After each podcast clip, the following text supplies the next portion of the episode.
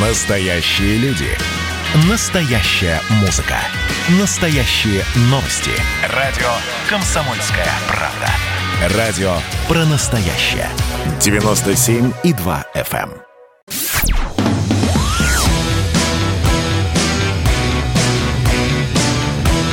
«Война и мир». Программа, которая останавливает войны и добивается мира во всем мире. Здравствуйте, люди! На линии Эдвард Чесноков. Ровно 10 лет назад начался военный конфликт, который определил жизнь целого поколения. Причем далеко не в одной стране. Речь о войне в Сирии – я напомню, хотя все уже, наверное, за последние шесть лет об этом знают, что с 15 года Россия участвует в этом конфликте. Участвует официально, легитимно. Но зачем нам это война. Об этом спрашивают не только либералы, но и даже некоторые патриоты. Что нам Сирия? Как так получилось, наконец, что некогда цветущая страна скатилась в хаос? Об этом нам сегодня расскажет человек, легенда, военный корреспондент «Комсомольской правды», спецкор Александр Коц. Александр, вы нас слышите? Да, добрый день, Эдвард. Э, Александр, э, ну скажите, э, как так получилось, что цветущая Сирия вот скатилась в тот кошмар, который мы наблюдали последние, если не 10, то по крайней мере до 2017-2018 года? Ну, наверное, начало конфликта в 2011 году в Сирии нельзя рассматривать в отрыве от событий, которые в принципе происходили в то время в регионе, а это Э, период, который получил э, название «Арабская весна», да, это революция в Египте, в Тунисе, э, начало военного конфликта в Ливии, который продолжается до сих пор, ну и Сирия, где определенная часть общества тоже захотела немного демократии. Но надо сказать, что, конечно, предпосылки для такого гражданского противостояния в Сирии, они были. Это страшно, вот как, как, какой я ее увидел в 2011 году. Это mm-hmm. страшно забюрократизированная страна. Это э, страшно запуганные люди. Э, вот те люди, которые, я сейчас говорю не о политиках, а о простых людях, которые выходили на улицы ДРА, да, это такая колыбель той самой э, сирийской революции, э, они, у них требования совершенно были приземленные, чтобы не нужно было писать, э, запрашивать 50 разрешений, чтобы поставить забор на своем участке, чтобы не нужно было запрашивать 30 разрешений, а, чтобы вырыть колодец у себя на участке и так далее, и так далее. Вот страшная бюрократия, кумовство, коррупция, высочайший уровень коррупции, но при этом надо сказать, что Сирия была на тот момент довольно самодостаточным государством, которое совершенно нормально, спокойно себя само обеспечивало. И а, что очень важно для этого региона, а, в Сирии не было ярко выраженных межконфессиональных трений. То есть, э, ну, если мы берем столичный регион, понятно, что в глубинке, наверное, там между шиитами и суннитами какие-то трения были. Но вот все мои знакомые в Сирии говорят, что они просто до какого-то момента не знали, кто из них шиит, кто из них суннит, кто друз. А кто ну, понятно, что знали, кто христиане, да. Кто... Не, ну, алавитов-то знали, поскольку, поскольку это все-таки правящая верхушка. А, вот. Но а, вот между христианами и мусульманами никогда там трений таких не было, какие а, появились, а, когда протест, ну вот это обычный протест, как это бывает во время бархатных переворотов, перехватило более организованная, но более радикальная сила. Это исламисты, э, спонсируемые различными э, государствами, в том числе там и Катар, и э, позже Турция к этому присоединилась. Вот они, конечно, пустили страну под откос. В одиночку Сирия выстоять не могла. Понятно, Александр Кот только что нам рассказывал, почему началась война в Сирии 10 лет назад. У нас есть еще один уважаемый гость, эксперт Владимир Исаев, профессор Института стран Азии и Африки, эксперт по Сирии. Владимир Александрович, вы согласны с той оценкой причин войны, которую дал только что спецкор КП Александр Коц? Ну, во-первых, добрый вечер. Добрый да, вечер, уважаемые слушатели и зрители. Значит, и Александру, естественно, добрый вечер. Вы знаете, в целом верно, бесспорно. Я неудивительно, что колыбелью, кстати сказать, могу только добавить, стала Дера. Там выходили, уверяю вас, люди не только потому, что им нужно было 30 разрешений, чтобы поставить забор. Я хочу напомнить, что в 80-е годы в Дере очень сильны были позиции исламистов, и фактически этот город был уничтожен отцом нынешнего президента Хафизом Асада, там погибло свыше 30 тысяч человек. И я думаю, что хотя город был отстроен, все понятно, но тем не менее память об этом осталась, и почва там для того, чтобы схватиться за оружие, в общем-то, она всегда была, э, скажем так. Ну, э, естественно, как совершенно правильно сказал Александр, э, не могло, не мог этот конфликт перерасти в столь кровавое столкновение без внешней помощи. Внешняя помощь была действительно очень серьезной всем, всем недовольным, которые были. Ну и помимо всего прочего, на территории Сирии еще появились и те люди, которых мы называем дикими гусями, то есть это в основном были, так сказать, э, там были замечены уже в тот момент и добровольцы, так называемые, из э, таких исламских крайних убеждений, и из Марокко, и из Иордании, и из Ирака там появились люди в ряде провинций. И поэтому, так сказать, все это произошло. А то, что сирийцы, как Александр правильно отметил, в общем-то, особо не, не отличали, так сказать, друг друга по конфессиональному э, признаку. Но, к сожалению, времена изменились, стали отличать так же, как и в других арабских странах, уверяю вас. Хорошо, наверное, все 10 лет этой войны, даже за несколько часов, а у нас всего один час, обозреть крайне сложно. Давайте уже перейдем непосредственно к российскому вмешательству. Ибо совсем недавно обнародованы цифры потерь. 112 человек. Ну, это официально из числа российских военнослужащих. Это не говоря о частных военных компаниях и прочих парамилитаристских историях. Александр Коц, скажите, эти потери действительно оправданы? Почему наши парни умирали в трех тысячах километрах от родины? За что? А вот э, вы сейчас ошибаетесь, Эдвард, не в трех тысячах километрах от Родины. Если мы посмотрим, э, измерим расстояние от э, северной границы Сирии до южной границы России, до Дагестана, это будет расстояние меньше, чем расстояние между Питером и Москвой. Это около 700 километров.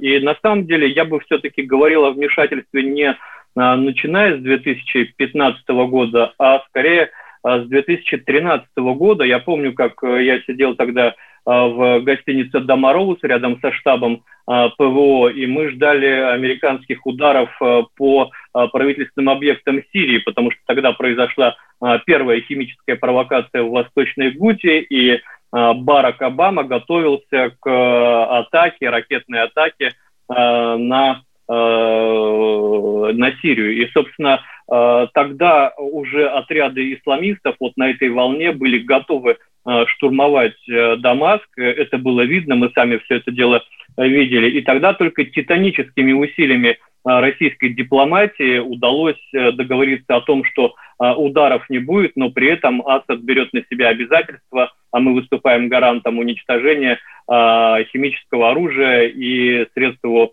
производства. Вот именно тогда, в принципе, был сделан первый шаг к спасению Э, сирийской государственности. Потому И хочу что заметить, если именно бы этого тогда, не... где-то в том году, был создан самый известный проект э, ЧВК.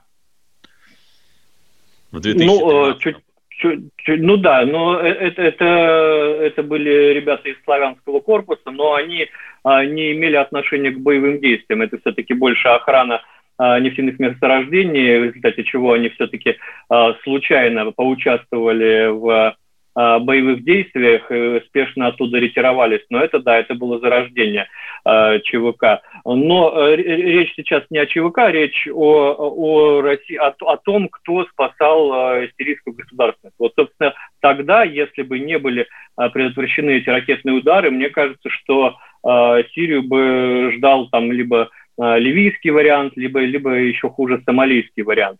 А в 15 да, учитывая, году... что там население это раза в 4 побольше, чем в Ливии, соответственно, вот оценивайте сами. Ну да, а причины, по которым мы, мы туда зашли, помимо того, что это близость к нам, это ну, уже избитый штамп это борьба с терроризмом на дальних подступах. Я бы вот э, привел в пример статистику по терроризму на Северном Кавказе э, до начала сирийского конфликта и после. Ну, мы, мы сейчас забыли, что такое ежедневное убийство э, полицейских в Махачкале. Мы забыли про э, ежедневные контртеррористические операции в дагестанских Э, селах, э, потому что все уехали туда, и э, благодаря российским летчикам они уже оттуда не вернутся. В конце концов, это колоссальный боевой опыт, который получили практически все российские летчики. Это колоссальный опыт, который получил российский спецназ. Это такая нативная реклама российского вооружения. В результате вот боевых действий, в результате демонстрации возможностей российских систем, а, были заключены контракты, которые фактически окупили эту а, операцию. Поэтому, а, конечно, война – это потери, конечно, это рождение новой героики, новых имен, которые можно, о которых можно рассказывать на уроках мужества в школе, но это и некие плюсы, в том числе да, Прошу прощения, нам нужно выходить из эфира на информационную паузу. Оставайтесь с нами. Продолжим через несколько минут говорить о нашем присутствии в Сирии.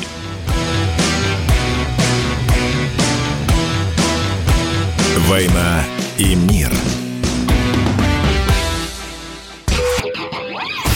Просыпайтесь, вставайте, люди православные! В эфире радио «Комсомольская правда». Я Сергей Мордан. Прогноз на 21 год вас не порадовал, я надеюсь.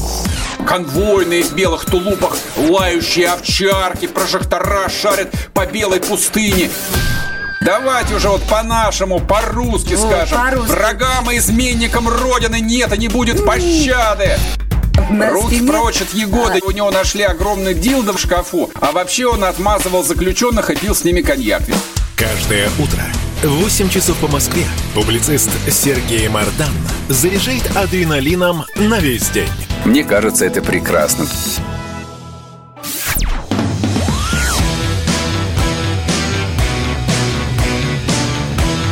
«Война и мир» – программа, которая останавливает войны и добивается мира во всем мире – Эфир продолжается. Мы обсуждаем 10 лет с момента начала сирийской войны. Я, Эдвард Чесноков, беседую с двумя экспертами, но если первый из них, Александра Котца, мы в общем можем почти каждую неделю услышать на радио «Комсомольская правда», ибо он спецкор КП, то давайте послушаем второго гостя Владимир Исаев, профессор Института стран Азии и Африки и эксперт по Сирии. Вот, Владимир Александрович, мы только что услышали, что Россия билась с террористами на дальних полз, подступах спасла сирийскую государственность, ну, это, наверное, все очень хорошо и красиво звучит. А вот простому человеку, простому читателю комсомольской правды, что дало наше участие, наши затраты, ибо говорили там, что 30 миллиардов рублей или даже больше, что все это нам дало? Эдвард, видите ли, мне вообще очень не нравятся вопросы, а что делает та или иная страна там? Там-то или там-то?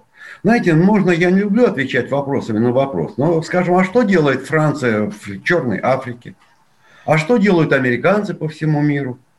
А что делают другие страны в других странах? Я имею в виду военное присутствие. Понимаете, дело в том, что давайте определимся. Или же наша страна будет себя относить к великим странам, и, соответственно, у нее есть свои сферы влияния, которые иногда нужно отстаивать силой, а не только дипломатическими переговорами. Или давайте мы определимся и запишем это в концепцию нашей внешней политики о том, что мы абсолютно нейтральны. Мы, условно говоря, большая Швейцария, и ни во что не вмешиваемся. И, так сказать, пусть там э, воюют на Ближнем Востоке, на Дальнем Востоке, где угодно. К нам это, на Украине, к нам это не, не имеет никакого отношения. И мы, так сказать, э, как бы запираемся, как говорят арабы, в башне слоновой кости и ни на что не реагируем. Понимаете? Это неправильный подход. Дело в том, что у любой страны есть свои какие-то интересы. Тем более у страны типа нашей, которая в общем, претендует ну, на значительную роль в международных делах. И, следовательно, мы должны делать, выполнять свои задачи по тому, что нас просят. Да, это сопровождается потерями. И я искренне, так сказать, горюю по поводу тех жертв, которые понесла наша страна. Значит, это с одной стороны. С другой стороны, обратите внимание, что то, что говорилось вроде бы, ну, что надо уничтожать на э, дальних подступах, это превратилось в какое-то клише. Но я вам приведу пример. Ну, вы знаете о том, что минимум от, 6, от 7 до 8 тысяч выходцев из э, Российской Федерации и окружающих ее, так сказать, э, некоторых других бывших социалистических республик воевали там. Вам ничего не говорят такие названия, как, скажем, Туркестанский легион или солдаты Кавказа. Они, кстати, все по-русски говорят. И командиры говорят по-русски. Значит, э, забыли, что ли, чеченские войны, где тоже принимали и орданцы, и э, любые, так сказать, э, тому подобные дикие гуси из различных сторон света. Понимаете, поэтому если мы, так сказать, себя будем позиционировать как страну, которая претендует на какие-то лидирующие роли во внешней политике, значит мы должны, соответственно, должны, я подчеркиваю, должны соответственно, вести свою политику, защищая свои интересы в тех странах, которые, в общем, всегда были к нам близки. А Сирия к нам всегда была близка. Давайте говорить честно. Это одна из немногих стран, которая даже в постсоветские времена по-прежнему продолжала пользоваться, ну, тогда это не было базами, скажем, в военно-морскими, но тем не менее в районе Тартуса был порт швартовки наших боевых судов – которые противостояли тому же шестому флоту в Да, пункт технического обслуживания. Но это не имеет значения, как его называют. Дело в том, что я хочу сказать, что ничего подобного э, нам не предоставляла ни одна страна, которая имеет выход к Средиземному морю. Значит, и только сирийцы позволили это делать. Это была страна, с которой, э, так сказать, у нас велась очень серьезные были торговые операции. Это была страна, через которую мы выходили, скажем, в страны залива, а страны залива выходили через, э, так сказать, сирийцев на наши рынки, ну и так далее.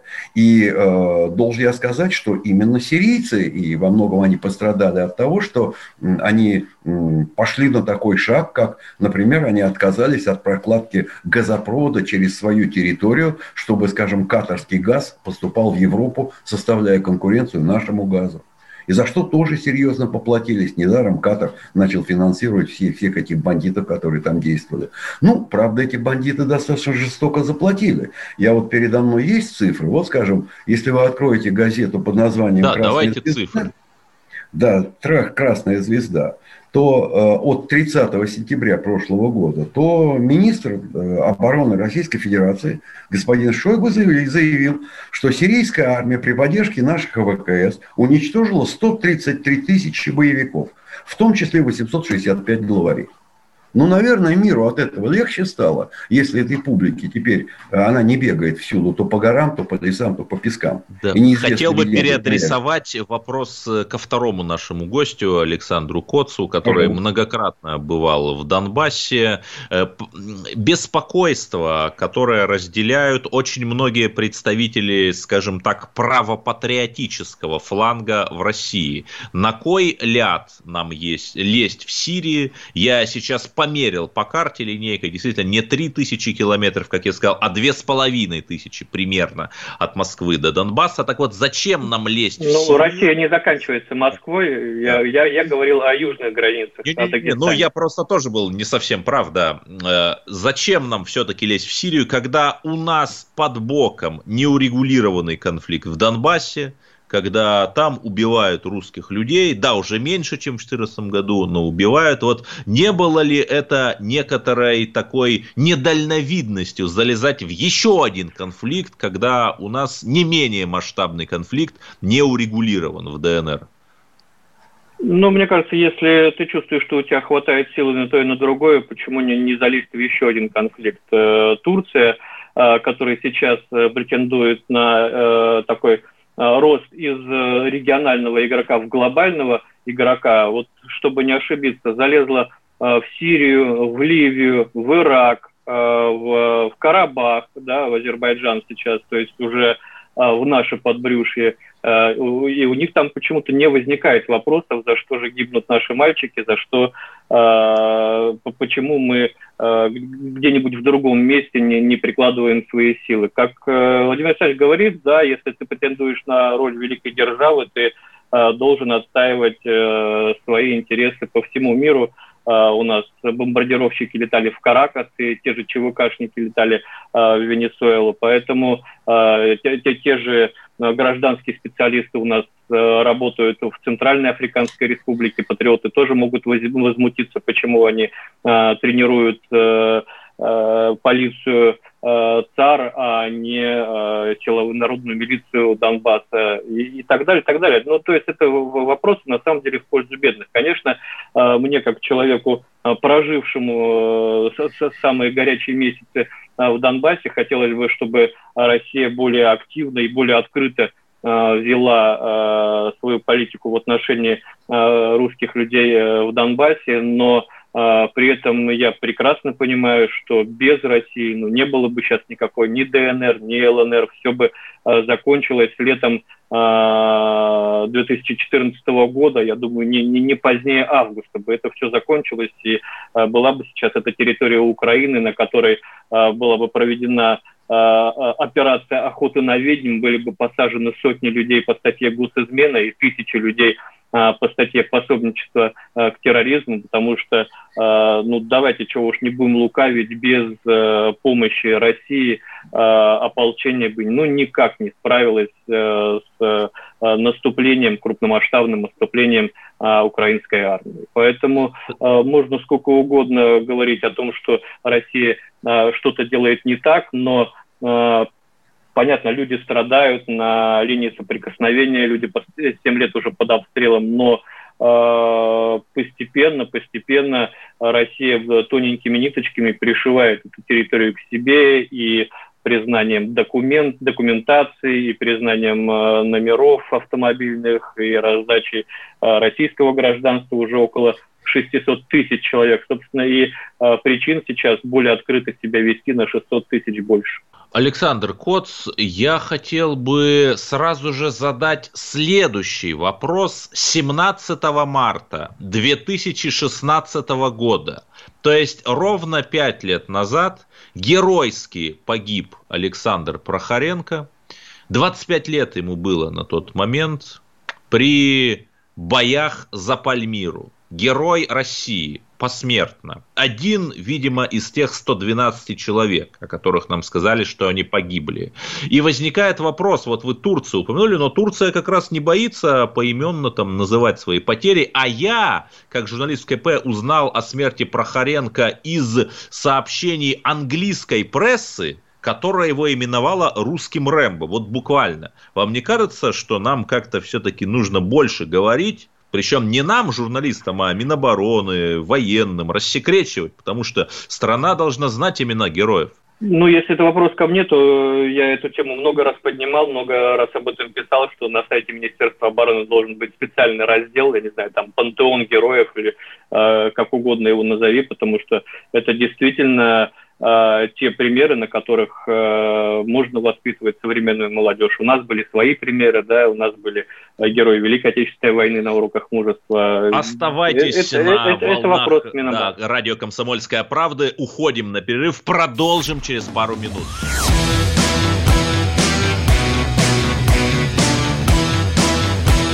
«Война и мир» Кто виноват и что делать, в нашей стране знает каждый. А вы попробуйте предсказать, что будет. Каждый четверг в 8 вечера по московскому времени главный редактор «Комсомольской правды» Владимир Сунгоркин делает прогнозы, как станут развиваться события. И у него это отлично получается. У нас очень сильная налоговая служба. Руководитель ее, господин Мишустин, это один из выдающихся управленцев. Ему бы возглавить правительство. Байден может победить с минимальным перевесом. И, скорее всего, они будут спорить, ходить в Верховный суд, доказывать. Карабах станет азербайджанской территорией, каковой она является по всем международному праву и, извиняюсь, по решениям, специальным решениям Организации Объединенных Наций. к лету исчезнет вся эта пандемия, и мы перейдем к нормальной жизни. И дальше я бы прогнозировал, будет огромный всплеск во всем, в экономике, в потреблении. Я предрекаю, что где-то уже к осени будет серьезный бум. Всего хорошего против всего плохого. Хотите знать, что будет? Включайте радиоприемники каждый четверг в 8 вечера по Москве.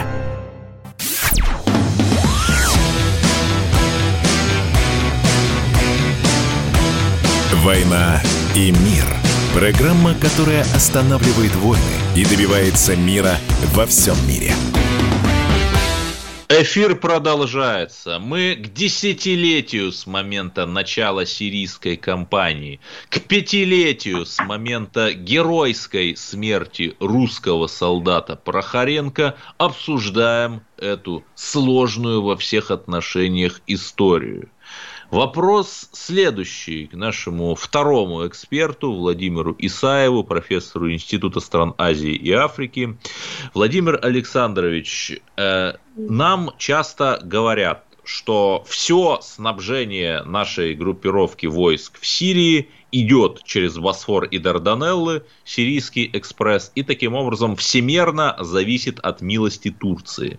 Сейчас, получается, мы с ними вроде как в, дру- в друзьях, но если у Эрдогана опять э, случится перепад настроения, то мы в итоге окажемся в такой западне. Так ли это? Нет, это абсолютно не так. Дело в том, что, во-первых, не следует забывать о том, что у нас сейчас есть и другие каналы доставки. Ну, например, вы не, не хочу сказать, так сказать, э, открывать какие-то секреты, их просто нет. Дело в том, что наша, у нас сейчас достаточно серьезная военно-транспортная авиация, которая в случае необходимости может, так сказать, снабжать э, наши, наши ВКС, находящиеся, и военную полицию, находящиеся в этих местах, всем необходимым. Не следует забывать также о наших отношениях с тем же самым Египтом, который, так сказать, тоже в любой момент может нам помочь. Я напомню, что нынешний президент Египта Ассиси тоже очень хочет, чтобы мы помогли ему в некоторых э, его боевых, в частности, действиях, ну и о чем свидетельствует тот факт, что мы уже с ними провели Э, серьезные достаточно пару раз военные учения, и э, египтяне просят расположить э, нашу базу, предоставляют любые возможности для этого в районе, так сказать, египетской территории, ближе к верховью, к верховью Нила, учитывая тот факт, что обостряется сейчас серьезнейшая возникает проблема распределения вот этой реки. Это противоречие между Эфиопией, которая строит да, там Эфиопия ряд плотин. построила дамбу, я да, да, совершенно верно. Совершенно верно, да. да это факт. И там же э, и Судан тоже принимает, так сказать, в этом участие, и все это базируется на договорах еще времен существования кондоминиума, то есть англо-египетского Судана под английским прикрытием. Никто с тех пор, там, с 19 века ничего не менял в этих договорах. Да, только давайте в Сирию вернемся, простите, но с мало да, времени. Ну, значит, поэтому, поэтому я повторяю, что с этой точки зрения особо, честно вам скажу, опасаться нечему э, в этом плане. К тому же мы ведем достаточно серьезную работу с Эрдоганом, и э, обратите внимание, как э, никто не думал, что Астанинский процесс будет иметь, который по-прежнему называется Астанинским, будет иметь э, столь длительный и достаточно успешный процесс, успешное развитие. Это продолжается. Да, у нас с Турцией есть определенные, определенные противоречия.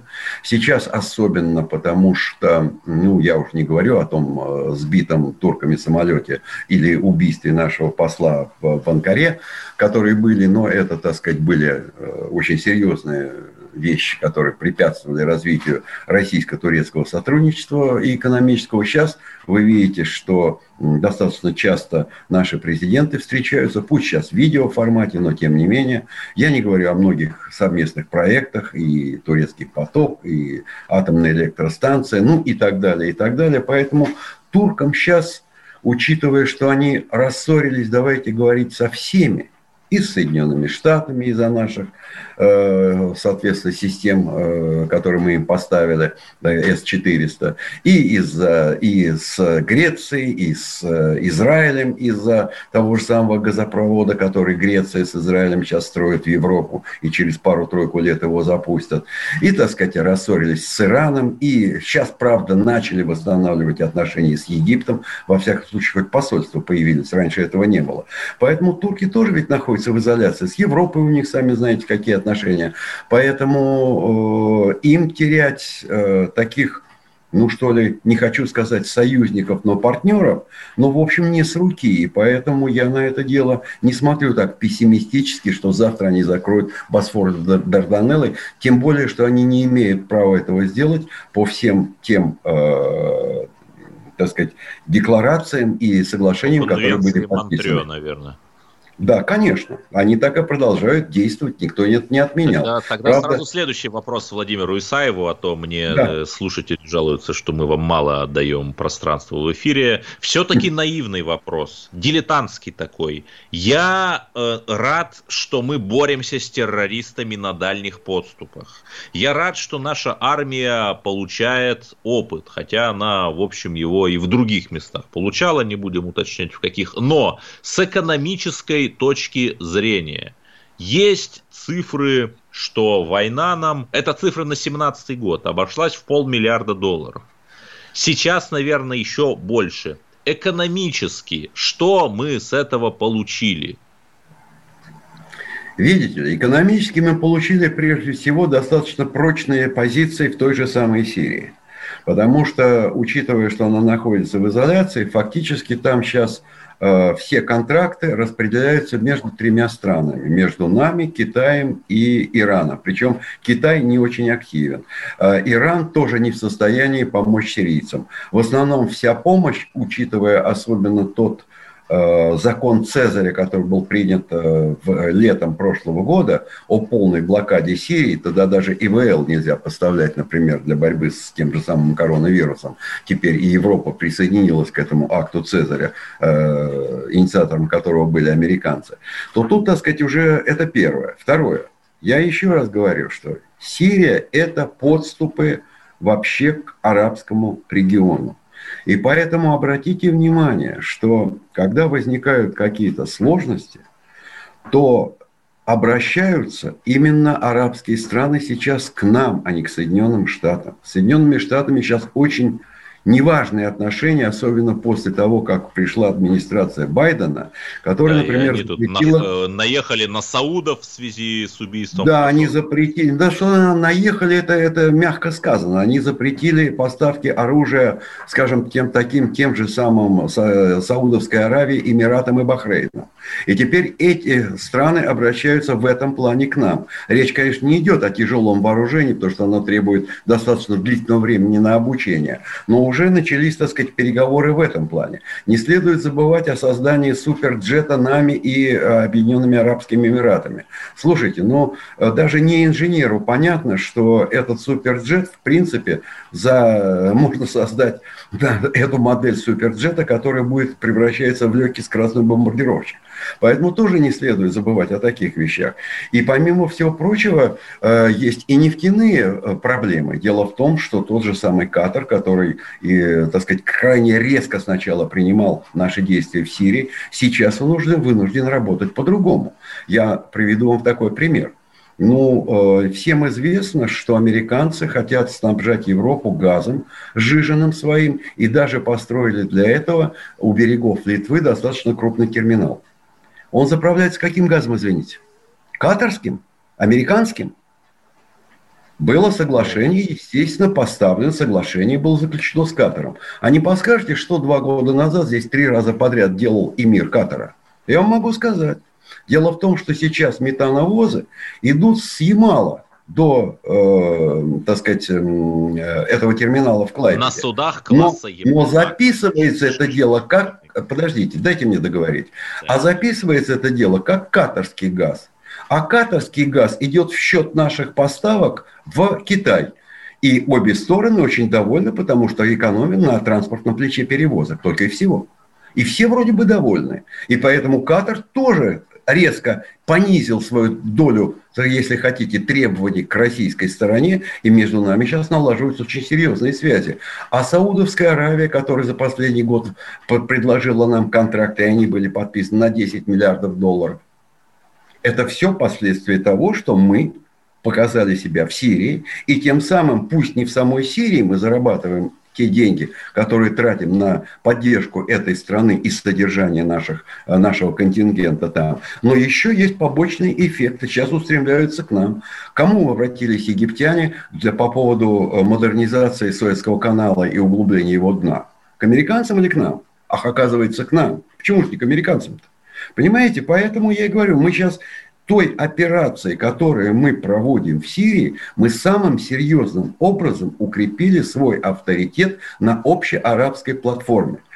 Прежде всего, если вы откроете сайты различных арабских средств массовой информации, то там говорится следующее. С американцами сложно переговариваться, с русскими тоже сложно, но если американцы обещают и не делать, не делают, то, то русские, когда они, так сказать, заключают договор, они его четко выполняют.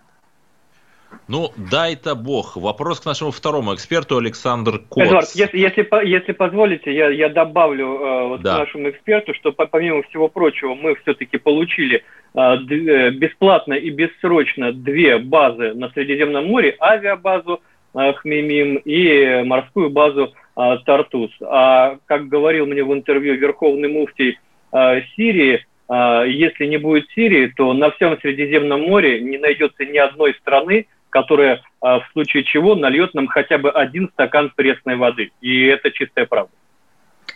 Александр Коц, Владимир Исаев и Эдвард Чесноков обсуждают десятилетие начала сирийского конфликта. И оставайтесь с нами, потому что в следующем блоке мы поговорим о главном. Что же происходит в Сирии прямо сейчас?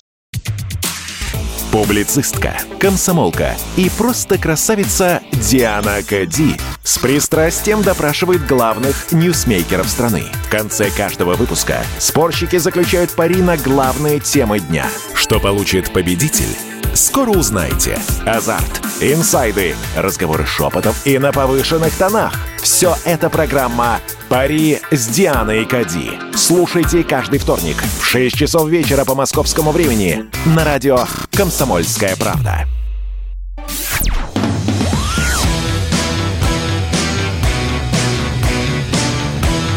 «Война и мир» – программа, которая останавливает войны и добивается мира во всем мире – Эфир вступает в заключительную фазу. Мы обсуждаем десятилетие с момента начала войны в Сирии и вопрос Александру Коцу, который в качестве военного корреспондента КП довольно часто там бывает. Вот что все-таки происходит в Сирийской Арабской Республике сейчас? Э, ну, сейчас как, как минимум нет э, горячей фазы войны, да, когда Э, страна, как это было в 2015 году, на 70% была под э, контролем э, террористических группировок под контролем исламского государства. Я помню, что в 2015 году мы приехали там за неделю Запрещенного в Российской Федерации, да, это важно. Так точно.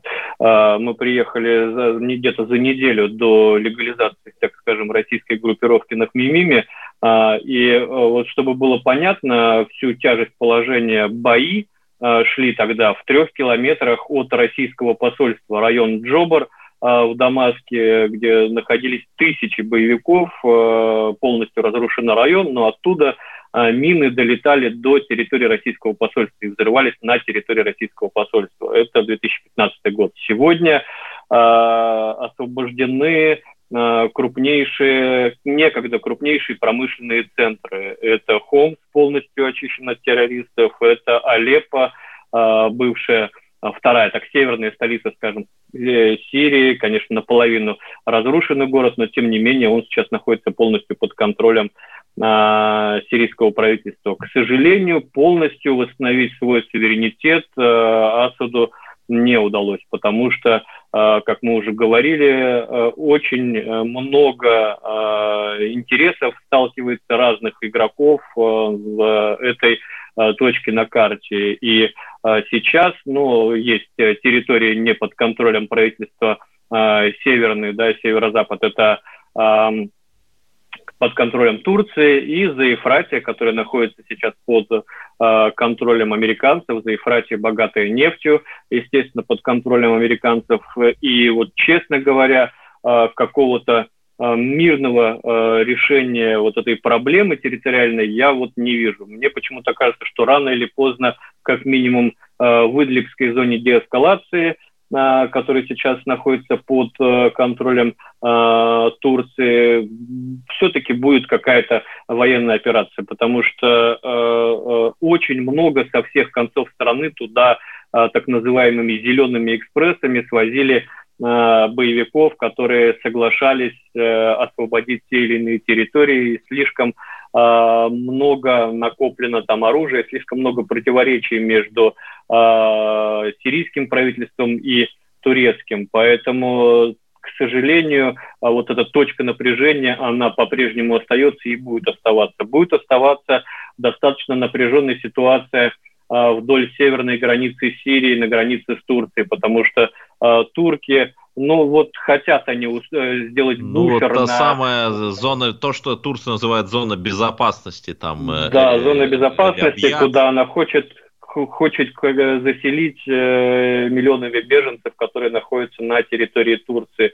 Ну и как выгонять американцев с э, насиженных мест нефтяных тоже, мне кажется, очень сложно. Я, честно говоря, не очень слежу за Астанинским процессом. Тут Владимир Александрович, наверное, более Э, профессионально о нем расскажет, э, но э, мне, вот, мне как, как человеку, который, что называется, на земле работает и общается с, с людьми, видится крайне сомнительным дипломатические возможности решения этих территориальных споров, хотя, ну, я не знаю, надеюсь, я ошибаюсь. Э, прежде чем мы передадим слово Владимиру Александровичу, Александр Коц, вы вначале говорили, что люди, в общем, 10 лет назад выходили на улицу из-за бюрократизма, из-за беспросветности какой-то. Вот сейчас-то эти проблемы там сняты или все-таки нет? Э, ну, конечно, бюрократии стало поменьше. Э, насчет коррупции, я думаю, она приобрела иной характер. Известно, что война, для кого война, для кого мать родная, всегда найдутся те, кто будет на них наживаться. Ну, как минимум, э, партия БАС теперь не имеет главенствующей роли, да, ну, я не знаю, посмотрим, вот выборы в этом году будут, а, может быть, они что-то покажут, но, как мне кажется, вот все-таки э, глубинные проблемы, э, за которые выходил народ, э, э проблемы свобод, э, они они остались, эти проблемы, но э, они сейчас не воспринимаются э, очень остро сирийским обществом. Может быть, они, оно доросло до того, что э, вот эти западные ценности, э, демократия, свобода э, там, э, СМИ, свобода слова, они не для Э, этой страны, не для этого региона, как бы это цинично не звучало, э, но тем не менее э, все-таки мир в доме, он как-то более ценится, нежели мифические, мифические понятия о свободах и демократии. Э, вопрос э, к Владимиру Исаеву. У нас э, все-таки еще один такой своеобразный бренд родился. Это ЧВК «Вагнер». По некоторым сведениям вообще не существующий. И некоторые люди говорят, вот Россия цинично посылает наемников в Сирию, чтобы отстаивать свои империалистические интересы. С этим можно согласиться? Нет, я с этим не могу согласиться. Дело в том, что это не Россия посылает. Если там есть какие-то организации такого рода, то они работают по соглашению с определенными, так сказать, правительственными кругами Сирии, но отнюдь не с Россией. И поэтому говорить об их деятельности, и что они там вносят э, огромный вклад, я, я ну никак не могу согласиться с этим, потому что, по меньшей мере, это э, очень серьезное преувеличение. Я хочу сказать еще вот о чем. Дело в том, что не следует думать о том, что Сирия, вот э, тут Александр правильно говорил, что насчет, э, так сказать, свободы и э, то, что снизилось напряжение социальное в обществе, это понятно. Видите ли, вот чтобы не очень утомлять, всего лишь 3-4 цифры. Я все-таки занимаюсь экономикой. Дело да, в том, да. что давайте говорить следующем, что в войне погибло по разным оценкам от 400 до 560 тысяч человек. Я имею в виду именно сирийских граждан. В результате впервые в мировой истории, это данные уже он пишет, значит, каждый второй житель страны был вынужден покинуть место своего обитания. Летом число зарегистрированных 2019 года зарегистрированных беженцев из Сирии составляло 5,6 миллиона человек. Внутренне, внутренне перемещенных лиц больше 6 миллионов, в том числе 2,5 дети. Значит, в результате сейчас 800 тысяч примерно вернулись из-за рубежа. Это в основном из Ливана, Ирака, Иордании. у нас меньше минуты остается. И больше, да. больше э, миллиона двухсот тысяч вернулись в места а, а, своего, так сказать, проживания. И в результате для них сейчас не свобода слова важнее. Кровь, электричество, вода и, и питание – Этим сейчас занимается сирийское правительство, этим занимается наша э, те, та же военная полиция, да и вся Россия, которая, кстати, не столь давно предоставила той же самой Сирии экстренную помощь в размере 100 тысяч тонн пшеницы, чтобы у них хоть что-то было. Не следует забывать, что во время боевых действий Э, да, прошу прощения, вынужден вас прервать. Э, у нас завершается программа. Владимир Исаев, Александр Коц, Эдвард Чесноков обсуждали ситуацию в Сирии к десятилетию с начала конфликта.